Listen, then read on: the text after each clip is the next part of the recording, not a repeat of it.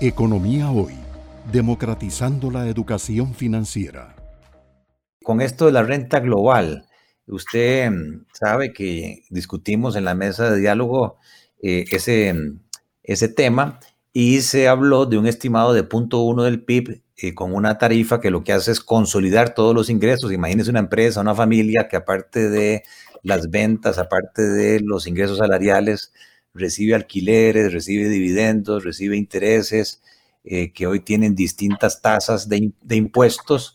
La renta global precisamente lo que hace es consolidar todas las fuentes de ingresos y grabarlas con una sola tasa eh, impositiva, que en el caso de las personas se dijo, bueno, vamos a buscar una escala para trabajadores independientes igual a la escala que tienen los asalariados y en el caso de las empresas, ojalá una tarifa de hasta el 27,5%.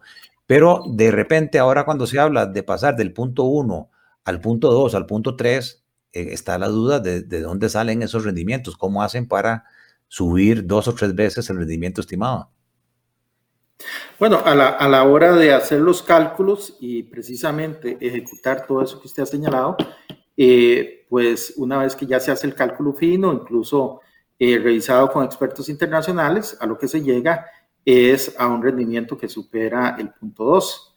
Eh, ahí estamos encontrando una tasa que es común eh, para profesionales liberales o para asalariados y para profesionales independientes o trabajadores independientes en general. Estamos con la tasa del 27,5 en la parte corporativa y lo que nos dice el cálculo ya más fino que se ha realizado en este momento es que el rendimiento es mucho mayor a lo que se esperaba inicialmente. Entonces, esa ha sido también una ventaja importante en este proceso.